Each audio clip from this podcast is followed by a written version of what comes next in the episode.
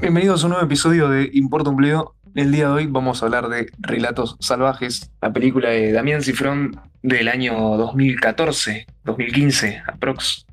No tengo la fecha fresca. 2014, 2014. Y que, sa- ¿sabes que me acordaba que esta peli había sido nominada al Oscar? En- Sí, ganó, ganó el BAFTA y el Oscar lo perdió con Ida de Pavilou, que creo que se llama el Mm. chabón. Me acuerdo, me acuerdo. Bueno, ¿qué onda vos, Valen? Eh, hiciste una review de Relatos Salvajes, calculo que la tenés recontra fresca. ¿La viste hace poco?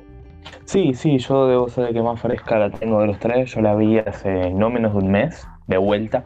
La había visto, nomás salió eh, en 2014.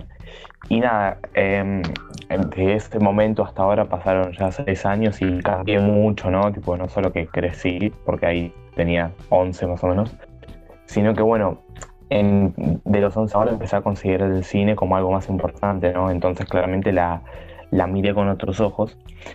Eh, y nada, además de que, de que me encantó, eh, nada, justo se dio la...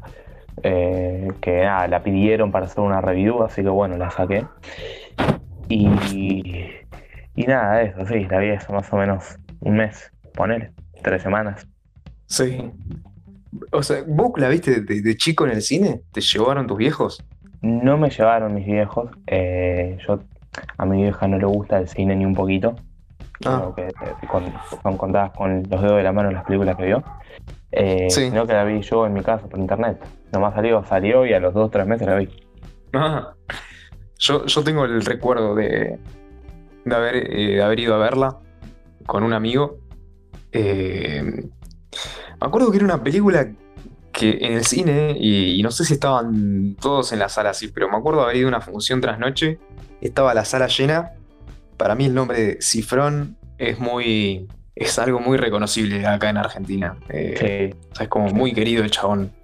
Eh, no sé si fue por su, porque era la película de Cifrón o, o porque era tal vez la película argentina que estaba en boga en ese momento. Vieron que hay siempre una peli argentina de mucho presupuesto que se pone. claro. Cada tanto sale una peli argentina así que la rompe a nivel mundial más o menos, ¿viste?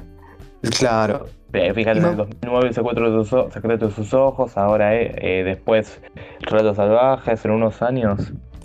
Ojalá que Claro, y el año pasado tuvimos eh, dos películas de alto, de alto perfil que era. No, tres. Eh, la de- El cuento de las comadrejas. eh, la otra de Darín, no me acuerdo, La Odisea de los Giles. Sí. Y. Y esta, la que filmaron, la que se estrenó este año. eh, El robo del siglo. el robo del siglo, exactamente. Pero, o sea, me refiero a que ninguna tuvo el impacto internacional que tuvieron eh, Relatos Salvajes y, y Claro, Ojos, que bueno, fueron nominadas al Oscar y todo eso, de marketing.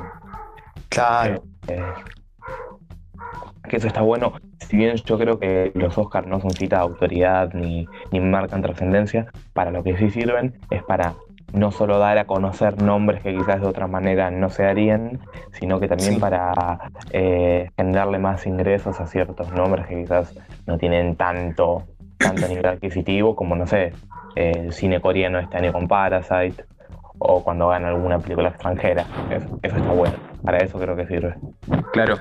Algo, algo a destacar es que hablando de los Oscar, ¿no? Es que ese año, del, eh, va, como todos los años, ¿no? Siempre la, la película extranjera siempre, no se habla de, de una realidad oprimida eh, dentro de otros países. Eh, ese año, bueno, como vos decías, Aida, es, esa era la de la guerra, ¿no? Sí, Ida. pero esa no la vi, tenía ganas de verla, sé está toda como eh, está como toda filmada en, creo que en blanco y negro, no me acuerdo bien con qué formato. Eh, no la vi, pero creo que sí, creo que ahora, ahora la busco, ahora la busco para no chamullar, pero nada, tenía ganas de verla, tenía ganas de verla, dicen que es muy buena. Sí, no, sí, era algo de la, de la Segunda Guerra, si mal no recuerdo. A lo que iba era como que todas estas películas nominadas extranjeras siempre como que, que hay algo, ¿no? De, de, de atrás, de, algo de guerra, de corrupción, algo como que muestran una realidad de un país. Y Relatos Salvajes, me acuerdo, esta frase no es mía, sino que se la escuché a un periodista en ese momento, pero me quedó grabada, que se metió ahí a los, a los Oscars siendo una película casi caricaturesca, eh, si bien representa la realidad de un montón de personas que, que quieren explotar, es eh, obviamente llevado al extremo, ¿no? Y era gracioso, ¿no? Ver el, el contraste de Relatos Salvajes, que si bien está buenísima, eh, cómo logró su puestito ahí en los Oscars frente al resto de las películas que estaban más plantadas en la realidad. Claro, claro, claro, sí, sí. Eh, sí, Incluso El mí- secreto de sus ojos está medio metido también en una realidad política eh, de sí, un periodo de Argentina que, es muy conocido a nivel mundial. sí, sí, sí, obvio. Sí.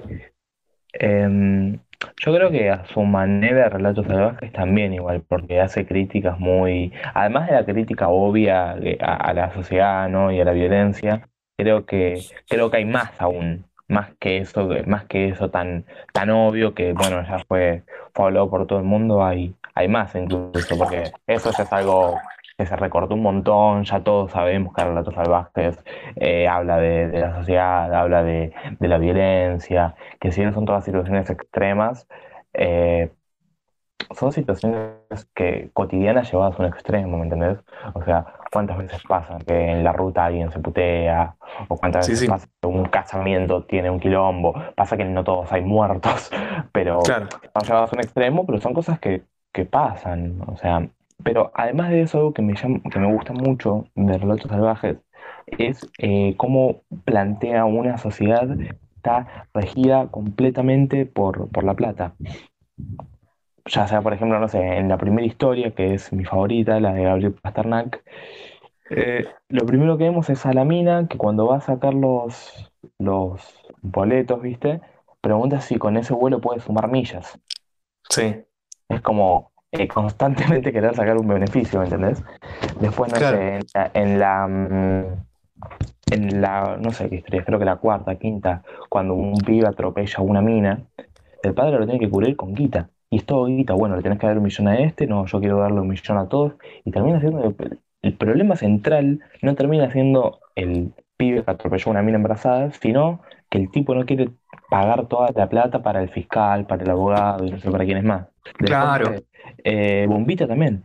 Bombita es nada, problemas de plata, básicamente.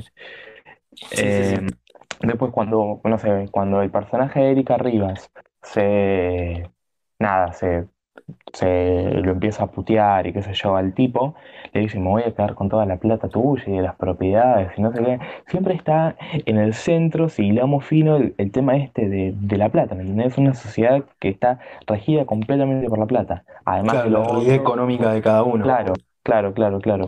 Mira, qué buen análisis, es, es cierto.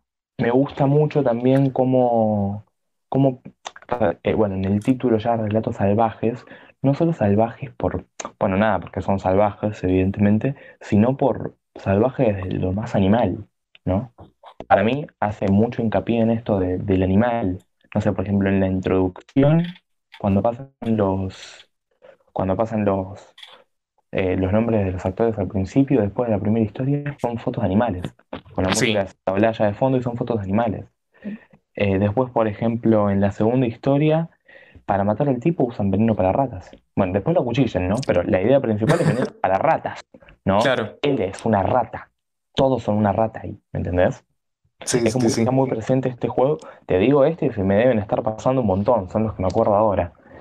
Bueno, Eh, eh, sí, también el, el caso, el de la, el de la ruta, eh, no me acuerdo cuál el nombre del corto, pero el que está de Baraglia, sí, es eh, también son, una, son dos chabones que básicamente se están midiendo quién es el, el más porongudo. Claro, claro, básicamente. Básicamente es eso, no tiene ningún sustento real para cagarse a piñas. Después sí, Claro, después, después a uno le caga el, el, el parabrisas al otro, después ya sí, pero en principio no. O sea, es cierto, es cierto. Che, eh, yo les quería preguntar eh, a ambos, a Nico y a vos, Valen, sí. si pueden diferenciar, si me dicen ahora cuál es la película que más se le, o sea, cuál es el segmento de Relatos Salvajes que más se le viene a la mente Y si me dicen también cuál es el que más les gustó, porque a veces no es lo mismo. En mi caso, por ejemplo, hay uno que siempre me acuerdo, hay, un, hay uno de los segmentos que siempre me acuerdo, pero hubo otro que es el que más me gusta a mí. Sí, claro, entiendo. En el caso de ustedes, ¿qué onda? ¿Es el mismo? Ya. En mi caso, eh, el que más me gusta es el de Gabriel Pasternak, Sí, pero porque esto ya viene con algo más personal, ponele que a mí me gustan mucho esas historias en las cuales hay un plot twist así medio raro, ¿viste? Bien rebuscado, eh, no sé, como, no sé, las películas de De Palma, por ejemplo, ¿no? Que son thrillers así como bien eh, complicados, rebuscados, y me, la, verdad que es un género que a mí me gusta mucho, y Gabriel Pasternak es un poco eso, ¿no? Es como que estás en un avión y de repente te enterás que ese avión está manejado eh, por eh, tu exnovio de la adolescencia, que no, es como todo un juego así bien rebuscado que a mí me encanta. Tipo, las películas que son así, a mí me encantan. Es el género que más me gusta, te diría. Entonces, sí. nada, va por ese lado, ¿no? Además es muy corto, es muy, tiene un ritmo de la puta madre, dura siete minutos y en siete minutos pasa de todo. Es como que increíble, increíble.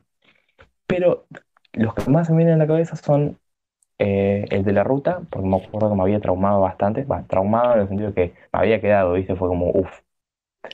Pero había uno que me había quedado más todavía, que es el del pibe que atropella a la, a la madre con el hijo embarazado, va, a la mina embarazada. Y me queda mucho el último plano de esa historia, que es cuando el tipo agarra y le da un martillazo en la cabeza al pibe, ¿viste? Eh, perdón, al, al que lo hacen pasar por el pibe, el jardinero. Sí, Me queda mucho sí, de sí. esa, me queda mucho de esa, pero porque es muy fuerte, me quedó de cuando la vi, cuando, de cuando era chico, me quedó esa. ¿Y en tu caso, Nico? Y a mí la que más me gusta es eh, la bombita. Me parece que agarra algo que a todo el mundo le pasa, que es eh, el enojo contra el Estado, contra el gobierno, contra el sistema y que te están cagando todo el tiempo. Y me parece que si fueron a hacer algo, hacia, o sea, en la película muestra algo que, qui- que quiso hacer todo el mundo en algún momento, que es poner una bomba en algún lugar y explotarlo a la mierda, de bronca. O sea, ahí es, ahí es donde le revuelcan los, los coches, pero más de uno se habrá calentado con la FIN, con el ANSES, con lo que tenga ganas. Cualquier institución política, alguien se habrá tenido ganas de poner una bomba en algún momento y me parece que Citroën es muy inteligente en eso. Sí, si vos me decís relatos salvajes, ay, relatos salvajes también se me viene bombita a la cabeza. Claro. O sea que también acá entra un poco lo que hablábamos antes de empezar a grabar el podcast, que es eh, con cuál uno se puede llegar a sentir identificado. No necesariamente porque vaya a explotar algo, no, obvio. Creo que pocas personas en su sano juicio dirían eso, pero te puedes sentir identificado como, bueno, eh, yo a veces fabulo con eso, ¿no? Como una vez que alguien les logra hacer algo, ¿no? Eh, Claro, exacto. eso me pasaba a mí cuando vi, cuando vi El robo del siglo. Eh, que si bien no, o sea, es una película que me gustó, pero ni ahí me gustó tanto como Relatos Salvajes. Eh, era una cosa como que una de las pocas veces que alguien le pudo eh, ganar, si se quiere, al, al sistema, ¿no? Además de que estamos hablando del año. Además, eso, algo que me gustaba mucho de eso era que, sin irme por las ramas, no lo voy a decir rápido, es que la, manera en la que el chabón, el que ideó todo ese robo, lo, lo pensó, porque el chabón quería hacer un robo ah, con la menor cantidad de heridos posibles, entonces lo hizo en un barrio de mucha guita, para que, aunque tarde la indemnización del banco, los, los, los clientes no se vieron afectados, sin hacerlo con armas de fuego y mm, sin que salga nadie herido, eh, solamente perjudicar al, al banco, ¿viste? Además de que hace un tiempo estaba viendo la historia innecesaria de Damián Cook contando esto y decía que esto fue en el año 2004, 2005, tres o cuatro años después de la crisis del 2001, donde había habido un, había habido un tema bastante terrible con los bancos, ¿no? Entonces, como que no, o sea, eso no significa que uno vaya y lo haga, pero que quizás se puede sentir un poco identificado, ¿me entendés? Como la única vez que, que alguien pudo, entre comillas, vencer, ¿no? A alguien más Claro. que una persona, una persona normal. Claro, también por eso funcionó la Odisea de los Giles en ese sentido. Claro, claro, obvio. Yo creo que muchas personas tienen el morbo con todo eso. Sí, puede ser. Bueno, Coppola dijo que a las personas le gustan tanto las películas de mafiosos porque es lo más cerca que van a estar de algo así. Terminan de ver el Claro, padrino, apagan la tele y se van a dormir con su mujer. Eso dijo Coppola. Y dijo que por eso la claro. pegó tanto. Grande. Eh, sí. Em, una cosa que me había gustado también era un juego que se hace muy interesante, que es que en la segunda historia, la mina, ahora no me acuerdo el nombre de esta actriz, pero la mina que le clava el cuchillo al tipo, dice Sí, Julieta. Silver. No, eh, No, Rita Julieta Cortese. Silver no. Sí, ahí está, ahorita Cortese. Sí, Le dice a Julieta Silver, le dice que, que en el único lugar donde puede estar mejor es en la cárcel. Si- dice que en la cárcel sos más, sos más feliz que afuera incluso. Te dan de comer, tenés para dormir, eh, te si, si te la bancas te puedes hacer tu grupo de amigos. En- claro. eh, entonces es como que pone en juego esto muy interesante y esto después lo comprueba Bombita. No, Bombita después va a la cárcel y en el único momento en el que lo vemos feliz es en la cárcel. Está con la familia, hasta los guardias lo aplauden, cumpleaños ahí en... mi- mi- fíjate qué diferencia de los cumpleaños. Cumpleaños cuando está fuera de la cárcel, llega tarde, eh, no está con la hija, la pasa por el orto. Cumpleaños en la cárcel, está re bien, está feliz, es una figura, lo quieren todos. Entonces se confirma lo que le había dicho antes Brita Cortés a Julieta Silverberg, en la cárcel estás mejor, ¿no? Claro. Eh, entonces, las historias no es que están ahí porque sí, bueno, vos ahora agarró esta historia, ahora agarró esta, son todas historias que están ahí por algo, ¿me entendés? Sí, Están sí, todas sí. elegidas y tienen un orden eh, necesario.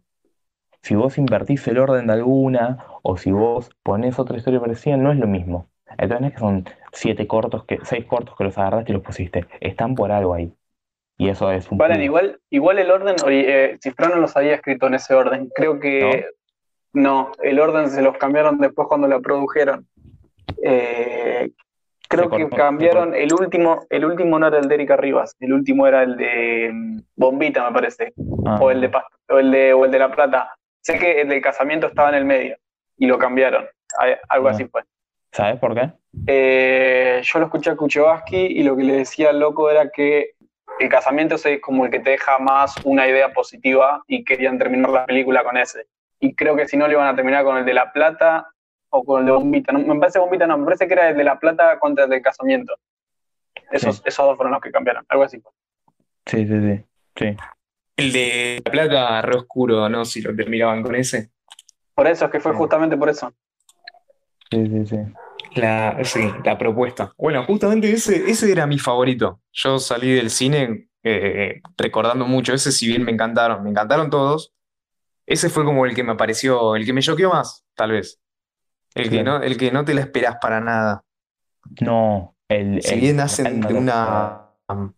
Claro, o sea, si bien están haciendo de una situación horrible una comedia que es, terminan hablando, discutiendo de la plata, viendo a quién pueden inculpar y todo eso, de la nada, eh, le- o sea, cuando viene un, viene un chabón y le pega un martillazo al, al jardinero, de- fue como, tomá, chabón, no importa nada, tipo, estaba ahí hablando de la guita y de cómo iban a pasar el resto de los días y, no importó nada. Se te, vino el mundo abajo de la nada. No, me pareció, ese me pareció excelente, el más crudo tal vez, y más eh, contundente en cuanto a su explicación. No tiene, no, es más de lo que aparece ahí en pantalla. Eh, me, me copo mucho.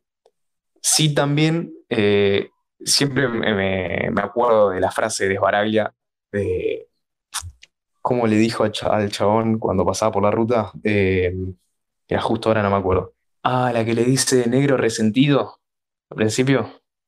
¿Qué te pasa, negro resentido? Sí, Forro. ¿sabes que es un negro resentido, forro? Sí, excelente. Eh, sí, sí, sí. Pero nada, y, y bueno, Damián Cifrón ahí, eh, alguno tiene, eh, Damián Cifrón es un, es un personaje que, o sea, se hizo muy joven conocido. Eh, Damián Cifrón se egresó de la FUC en el 94, creo, y ya a principios de los 2000 ya había hecho, bueno, Los Simuladores. eh, una peli- él hizo tres películas. Él hizo, eh, ¿cómo se llama esta película? La que está, la que está Luke y Petty. eh, Tiempo de Valientes. ¿Ah? Tiempo de Tiempo de Valientes, Valientes. sí. Eh, es de las tres que hizo la que menos me gusta, con mucha diferencia, mucha diferencia. Después, En el fondo del mar, que es increíble, es con Daniel Hendler y Dolores Fonsi. Increíble película. Que en esa película, esto eh, no lo pensé yo, sino que le doy créditos a un tipo de Twitter que se llama Cine de la Bestia, que lo leí en su letterbox, que eh, Cifrón en, en esta película llamada En el fondo del mar, que es sobre una infidelidad, usa muchos recursos que después explota más en Relatos Salvajes. Claro. Eh, no sé si alguno de los dos la vio eh, en el fondo del mar como para poder hablarlo. No, no la, no la vi. la- no la vi. De hecho, es la primera vez que la escucho nombrar. Esa no la tenía como la firmo con No, no están conocidos. Yo la vi, pero hace bastante. Me acuerdo algo, pero no mucho. Está en YouTube, eh, nada, también para el que está escuchando, el que está escuchando esto, está en YouTube, es muy buena, es corta, dura una hora y veinticinco, una hora y media. Eh, es más bien de, tiene cosas como medio de, de, de- suspenso, medio, medio de tensión. Es como esas típicas películas de espías, pero que no son de espías. Es un tipo que espía a alguien, pero no son espías eh, puros, ¿me entendés? No es que alguien contrata un detective, sino que es alguien Claro. que va, eh, va espiando un tipo y que la película transcurre en un lapso de, no sé, cinco horas, seis horas. Claro. Después al final sí pega un salto en el tiempo, pero to- lo- la primera hora de película son cinco horas en la vida real. En la, en la diégesis, mejor dicho, no en la vida real. En la diégesis de la historia serán cinco o seis horas, no más.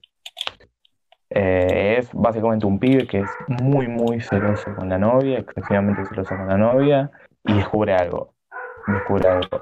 Eh, y nada, usa muchos elementos que después los explota en Relatos Salvajes.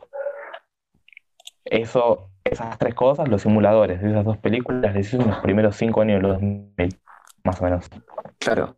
Así O sea, sí, venía con todo el chabón. Venía. con todo. Salió ganando con los simuladores. Aparte, tengo entendido que era muy pendejo cuando hizo los simuladores. Tenía Sí, sí, sí, 27 sí. años, Porque él 26. se egresó en el 2000, en el 94, creo, de la FUC. Che, ¿y sabe- saben qué proyecto está teniendo Cifrón últimamente? O sea. ¿con qué, con qué anda? Yo, viste que terminé el video diciendo tipo, dale, dame, dale, termina tus últimos proyectos. Sí, Porque él tiene como por algo te lo pregunté. O sea, sé que hace mucho, o sea, tipo, esta película fue hace 5 años, 6. él tiene como dos o tres cosas ahí medio avanzada, medio creo que empezó en Hollywood, pero no sé en qué, en qué quedó. Solamente sé que no, que no salió. Yo sabía, esto ya hace un par de años, que estaba adaptando El Hombre Nuclear, Sí, que era una Sí. serie que veían nuestros viejos de chicos. Mira, acá está. Eh, el hombre de los 6 millones de dólares. El- sí, Claro. el The Six Billion Dollar Man. Eh, Claro, ese es El eh, Hombre Nuclear. con Mark Wahlberg. Claro. Sí. Y le iba a datar y eso se cayó. Sí, no, no, no sé en qué quedó. Acá dice, me estoy fijando en internet y dice 2020. Mm. F. Raro, sospechoso. Sí, eh, mira, el chabón, ah, la verdad que yo banco a mil que tenga proyectos en Hollywood eh, por un tema de que me gusta que directores argentinos peguen el salto de Hollywood, a Hollywood y tengan más presupuesto para hacer películas y se, se hagan más conocidos, fundamentalmente eso, que se hagan más conocidos, eh, porque la gente suele pensar que mientras haya más presupuesto mejor, para mí no es así, pero bueno, entonces si tiene más presupuesto lo van a tener más en cuenta quizás no acá sino afuera, ¿me entendés? Sí. Entonces, que sea una eh, que, que se muestre al mundo, la verdad que me gusta mucho. Porque hay muchos directores eh, que no son yankees que pegan el salto de Holly- a Hollywood y ningún, prácticamente ninguno argentino lo hacía. Así que si Fran lo haga me gusta porque además puede ser el inicio de que otros más Claro. lo hagan. No sé, Sí. Iñárritu, por ejemplo, pegó el salto a Hollywood, hizo, qué sé yo, Berman, eh, Revenant, eh, ¿cuál más hizo? Hizo Babel, que Babel Pasa que también- parece joda, pero el hecho de la cercanía geográfica eh, Sí. es importante. Es importante. O sea, los chabones, eh, por ejemplo, escuchaba a Robert Rodríguez cuando pasó a Hollywood, Rodríguez, claro. eh, que, bueno, él había filmado el mariachi, pero cuando Sí. pasó a Hollywood, o sea, el chabón básicamente cruzó la frontera con ganas de, de- de involucrarse en algún proyecto de Hollywood hasta que lo contrataron. Eh, pero, pero sí, o sea, garpa la, la frontera que estén ahí cerca. Por eso para mí pegan el salto tantos. Eh, Claro. Campanella, Campanella, el chabón tuvo su, su formación allá en Estados Unidos. Eh, así que yo no lo considero un cineasta argentino solo por nacionalidad, ¿no? Pero, Claro. No, porque la nacionalidad, qué sé yo. o sea, el chabón estuvo allá, tipo un montón de años vivió allá, ¿no? Acá no, no estaba haciendo nada. eh, de hecho, él dirigió episodios de Doctor House. Eh, Claro. O sea, no, por eso digo que no, no, no, Claro, claro. no, no me parece como. En el caso de Cifrón, en cambio, que es un chabón que hizo su educación acá en Argentina, hizo, Sí. produjo series y películas acá, eso sí me parece como que puede ser un, un gran salto, pero Campanella. Sí, sí, sí. mm, Igual esto ya, acá ya salto y dejo los temas cinematográficos y me voy más a los personales, me cae mucho más mejor Cifrón que Campanella. Ah, olvídate. Muchísimo mejor. Campanella me. Perdón. Eh, Cifrón me encanta, tipo me encanta, le escucho hablar y me, me gusta mucho la, manera que tiene de pensar, cómo es, y Campanella no tanto, Campanella no tanto. Eh, pero bueno, eso más allá de, de que de él, tipo sus películas después me pueden gustar, obvio, pero más siendo temas más personales, ¿no? Claro, es, es una especie de santo, Cifrón. Sí, No sé si. Sí, sí, también sí. Eh, es terrible. Yo lo escucho hablar a Damián Cifrón y, y me, me encanta, me encanta, me encanta. Tiene. eh, es un tipo muy raro, tipo cuando habla, pero me gustan las ideas que tiene. Ahora, si, si, si terminan de escuchar esto y pueden, googleen eh, la anécdota de, de Cifrón con Sebastián De Caro, Es terrible, es Sí. buenísima. es excelente. Es buenísima. Es buenísima. La voy a, la voy a resumir un toque. Dale, Bueno, te cuento, esto va así. Eh, la verdad que tengo la fortuna de eh, poder tener eventualmente algunas conversaciones con Damián Cifrón. Yo aspiro a ser director de cine, entonces quiero decir, es como ser contemporáneo de Borges, querer ser escritor y no ir a charlar con él. O sea, vas a charlar con Damián Dios, ¿no? Como un oráculo. A ver su pensamiento, su cerebro, sus ideas, qué opina. O sea, uno va muy humildemente y tímidamente a charlar con él. Tengo la fortuna de que cerca del final del año pasado me da, me concede una de estas reuniones. Llego, Cifrón está en una ochava en Belgrano R eh, almorzando, ¿no? Yo iba a almorzar con él, entonces está como sentado en, en la mesa. Hay algo muy importante, Cifrón está mirando hacia la puerta y hacia las ventanas. Yo entro y quedo de espaldas hacia la puerta. Cuando llego, Damián Dios está escribiendo el guion del hombre nuclear. Está escribiendo en una libreta rapujada con un águila tallada en la portada. ¿Sí? Yo me siento y advierto, él muy educado cierra el, el- manuscrito, yo advierto que las hojas no tienen renglones. Una rareza, está escribiendo un guion. Yo le digo, eh, Damián, no, no tienen renglones las hojas. No quiero límites, quiero volar. Si quiero dibujar, dibujo. Si quiero escribir, escribo. Yo, mozo, un agua con gas, por favor. Él, 1 a 0. Sigue el diálogo, sigue el diálogo. Yo me empiezo a dar cuenta que estoy frente a un genio. Yo soy un- una rata, ¿no? Yo, yo pensando cuadradamente. Eh, cuando promedia el almuerzo y estamos por lo que sería la segunda bebida o pasando un plato por ahí más complejo, me dice, ¿sabes qué sensación tengo? ¿Cuál? Que no existe el tiempo ni el espacio. ¿Cómo? Sí, que no, que todo pasa al mismo tiempo en simultáneo. Mozo, una ensalada de frutas con helado, por favor, para mí. 2 a 0. Un genio. Sigue, sigue la charla, sigue la charla, yo preguntando, yo tratando de, de saber todo de la vida, y en un momento le digo, eh, eh, eh, Damián, eh, la verdad que este guion que está escribiendo, no, no, no, este guion no lo estoy escribiendo, lo estoy recordando. No existe el tiempo y el espacio. Claro, perfecto, es cierto. Soy un insecto, 3-0. ¿Qué pedir? Continúa y uno podría decir, ah, pero este es un chabón que habla muy en raro, hasta que en un momento se queda como helado, me está mirando a mí, está mirando hacia afuera y me dice una frase que quiero que la piense. Me dice, ponete la campera, nos van a robar. Eh, yo, digamos, el tiempo se detiene como si fuera el tiempo bala de Matrix y digo, él- nos van a robar, él quiere que estemos abrigados para el robo, una cosa rarísima. Entonces me pongo la campera y me dice, seguime. Sale a la puerta, salgo atrás de él, llega a la puerta, abre la puerta y dice, él y él estaban por entrar y salen corriendo uno para cada lado. Tenían armas, iban a ingresar al lugar. Sale atrás el dueño del restaurante, salen los 10 tipos que quedaban. Damián, ¿qué pasa? Y él, tranquilos, el robo se acaba de tener. Yo miro a Mario Santos en vivo, ¿me entendés lo que quiero decir? Suelta un speech de la lógica que iba a tener el robo. Y él pensó en un segundo, si ellos van a entrar, yo voy a salir a la puerta y voy a detener el robo. Yo taquicardia, abrigado, con la campera puesta, diciendo, por esto nunca me van a nominar al Oscar. Y él me dice, ¿estás bien? Sí, Superman, estoy bien. Fin de la anécdota. Eh, Aquí estaba viendo que se viene también que están tratando de vender un proyecto que seguramente se les cayó por el- la pandemia. Eh, una película de Cifrón con Shailene Woodley que se llama Misántrope. Ah, sí, sí, sabes que sí. Había Y visto. bueno, claro, la filmaron, no sé si la filmaron o estaban en proceso, pero la idea era terminarla ahora para el BAFTA 2020 y para los y para Cannes, entonces venderla ahí.